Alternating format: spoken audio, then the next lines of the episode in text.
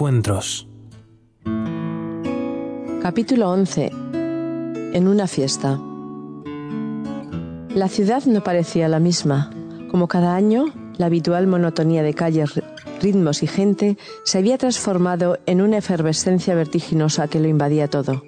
Era la fiesta mayor. La ocasión esperada de romper con la rutina y de experimentar algo nuevo. La euforia de la fiesta se realzaba con la estación del año, pues empezaba la primavera. Un olor nuevo de flores y de hierba fresca flotaba en el ambiente. La vida renacía con el sol que calentaba la tierra y hacía vibrar el aire, con la savia que resucitaba los árboles y con la nueva sangre que aceleraba los corazones. Quien dice fiesta dice alegría. La fiesta es la ocasión para todos de volver al desenfado de la juventud, al bullicio de la adolescencia, a los juegos de la niñez. Por eso, las fiestas son también recuerdo y nostalgia. La Pascua era para Israel la fiesta por antonomasia. Conmemoraba la liberación de Egipto, es decir, la independencia nacional. Al caer la noche, familiares y amigos se recostarían como los ricos en torno a la mesa de gala, comerían el cordero simbólico con sus hierbas amargas, beberían copiosamente de la copa de la bendición y juntos cantarían los salmos rituales alabando al Dios Salvador que los había conducido de la esclavitud a la libertad. Entre el recogimiento y la algazara, la Pascua recordaba la elección de Israel como pueblo de Dios, aquella noche en que el favor divino había amparado a un grupo de prisioneros, a la vez que anunciaba la liberación definitiva de todas las servidumbres cuando viniera el Mesías. La Pascua era un crisol de expectativas, de promesas y de esperanzas. Las fiestas se convierten pronto en un fin en sí mismas, poco importa el motivo inicial. La conmemoración oficial se mantiene, pero la gente la vive, si es que todavía la recuerda, en un segundo plano, casi al margen de su significado. La fiesta perdura como ocasión esperada de cambiar de ambiente, de divertirse y de ver otras cosas.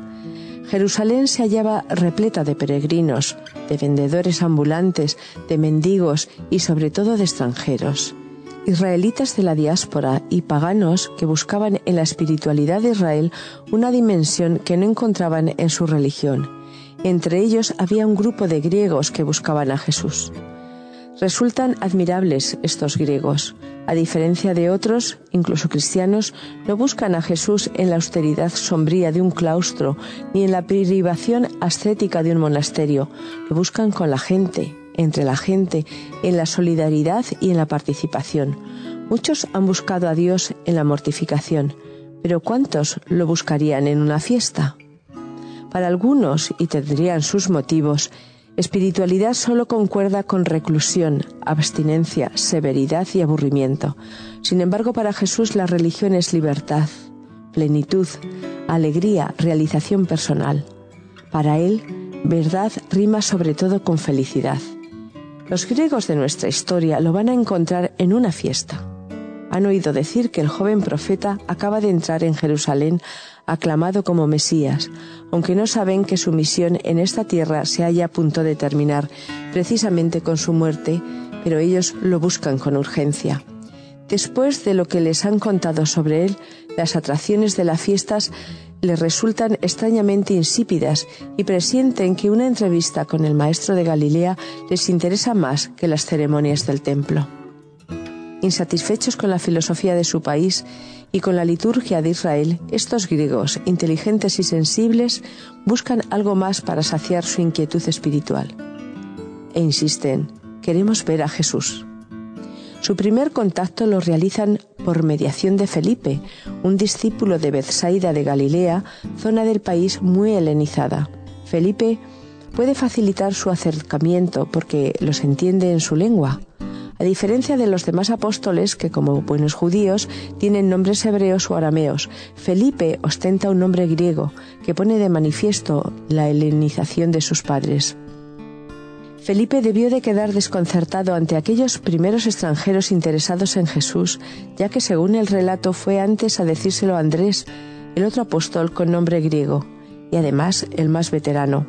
Los griegos han oído hablar de Jesús, pero eso no les basta. Quieren verlo, hablar con él, descubrir quién es, conocerlo por sí mismos, su deseo va a realizarse, por fin gracias a la ayuda de Andrés y de Felipe. Entre la gente de nuestro mundo secularizado y poscristiano hay todavía quienes quisieran conocer a Jesús. Como los griegos han oído hablar de él, pero nuestra palabra se ha devaluado demasiado. Ahora desearían verlo. Es más, quisieran encontrarlo en nosotros los cristianos. Con un afán que a veces no está muy claro, en su búsqueda también se dirigen a sus seguidores, a los Felipes de hoy que, generalmente no sabiendo qué hacer, los remiten a los especialistas, a los veteranos, a los andreses. La personalidad humana es esencialmente proyectiva. Lo que somos, pensamos, sentimos o creemos de un modo u otro se proyecta en lo que hacemos. No es fácil que nuestro yo secreto se mantenga escondido durante mucho tiempo. Tarde o temprano acaba por manifestarse, ya sea en nuestras palabras o actitudes o en nuestro silencio. La Biblia expresa esto muy gráficamente diciendo, lo que rebosa del corazón lo habla la boca. Resulta pues simple que nuestro vivir cotidiano no revele nuestras creencias. Y aunque es verdad que el hábito no hace al monje, el monje elige llevar el hábito del grupo al que se asocia. Los demás nos identifican con la imagen que damos involuntariamente o a sabiendas. En estos tiempos en que se cuida tanto la imagen, publicitaria o política, porque vende, porque afecta positivamente o negativamente al espectador, al votante o al cliente, cabe admitir que también existe una imagen en el ámbito religioso. Aquello que los demás ven en nosotros cuando nos miran afecta a su concepto del cristianismo. Los que buscan a Jesús y se acercan a nosotros, ¿qué ven? Para algunos cuidar su imagen es ponerse una máscara, una máscara de vez en cuando, según convenga, en una especie de carnaval personal intermitente, como si les preocupase más la imagen que dan que la realidad que viven. Sin embargo, lo importante es el fondo.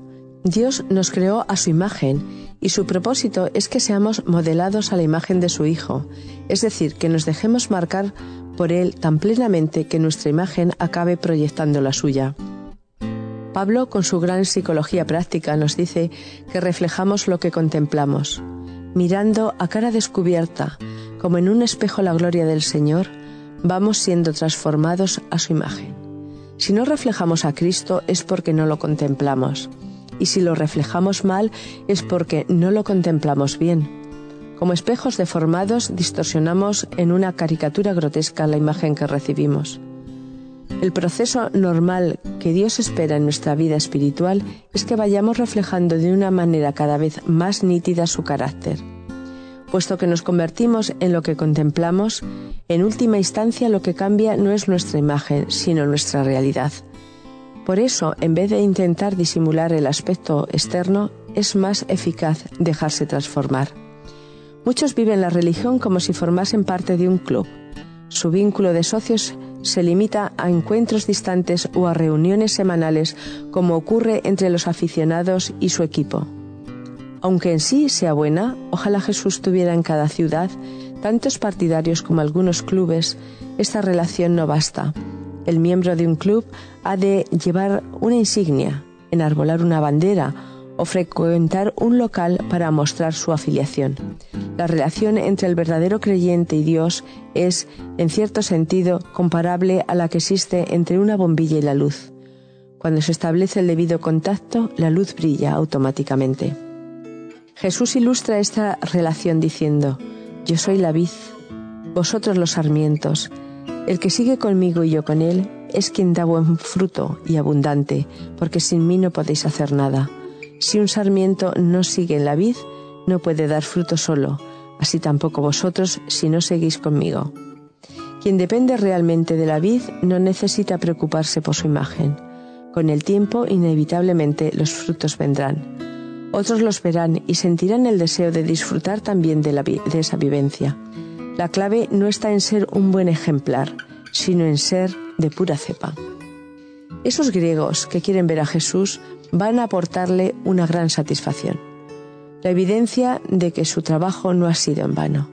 Llevados por sus inquietudes espirituales, encuentran en él lo que buscaban sin saberlo, más allá de las fronteras de su cultura y de su religión.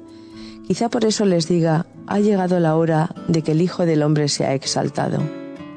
Es decir, de que sea debidamente valorado y presentado. Para quienes están en camino buscando un maestro, encuentren, no a pesar de sus seguidores, sino a través de ellos, al único capaz de satisfacer plenamente la búsqueda espiritual de todos los pueblos de la tierra. Hablando con los griegos, Jesús compara a través de sí mismo a cada ser humano con un grano de trigo, algo muy pequeño, pero maravilloso, porque tiene latentes unas posibilidades de vida increíbles. No obstante, ese grano solo germina si cae en la tierra, si se da. Os lo aseguro, si el grano de trigo no cae en la tierra y muere, queda infecundo. En cambio, si muere, da fruto abundante. Empezamos a crecer espiritualmente cuando se produce en nuestra experiencia una muerte y una resurrección. La naturaleza conoce desde siempre el secreto de la renuncia vivificante de un cierto sacrificio redentor. El misterio de que para fructificar antes hay que morir se haya inscrito en la estructura de la vida. A veces nos falta vigor, somos estériles y no fructificamos sencillamente porque dependemos demasiado de nosotros mismos. Somos como granos almacenados, vivimos al margen de la fuente de energía del universo. Nos falta un encuentro decisivo. Porque si nos entregamos en los inmensos surcos de la necesidad del mundo, la vitalidad divina forzosamente surgirá en nosotros y nada podrá impedir su germinación. Cuando nos dejamos caer en la buena tierra, nuestras raíces se afirman hasta arraigarse y de ese grano tan insignificante, un día, de pronto, salen flores divinas y frutos increíbles. El texto añade una declaración asombrosa. El que ama su vida la perderá, pero el que aborrece su vida en este mundo la guardará eternamente. Actitudes opuestas presentadas en términos absolutos, amar o aborrecer, vida o muerte, guardar o perder. Se trata de un semitismo que indica la polarización de nuestras preferencias. Estas expresiones aparentemente externas nos ponen en guardia ante la consecuencia inevitable extremas de nuestra elección. Quien centra en sí mismo su vida, eso le basta, sepa que, por aferrado que esté a ella, un día la va a perder, porque la vida con mayúsculas hay que desearla. Si nuestra vida nos deja insatisfechos hasta el punto de que sin la dimensión trascendente no podemos vivir, es que la vida eterna ya ha empezado a ser nuestra. Se trata de escoger. Para germinar y perpetuarse hay que morir a la vida y dejar que irrumpa y fructifique en nosotros la vida con mayúscula. Solo entonces, como creyentes, podremos despreocuparnos por fin de nuestra imagen, porque los demás, todos los griegos con que nos encontremos, lo queramos o no, verán a Jesús en nosotros. Entonces se repetirá también la experiencia de sus primeros seguidores. Sus intereses, su carácter, su estilo de vida habían cambiado de un modo tan admirable que la gente al mirarlo se maravillaba y reconocía que habían estado con él. Estar con ellos era como encontrar a Jesús, es decir, todavía mejor que una fiesta.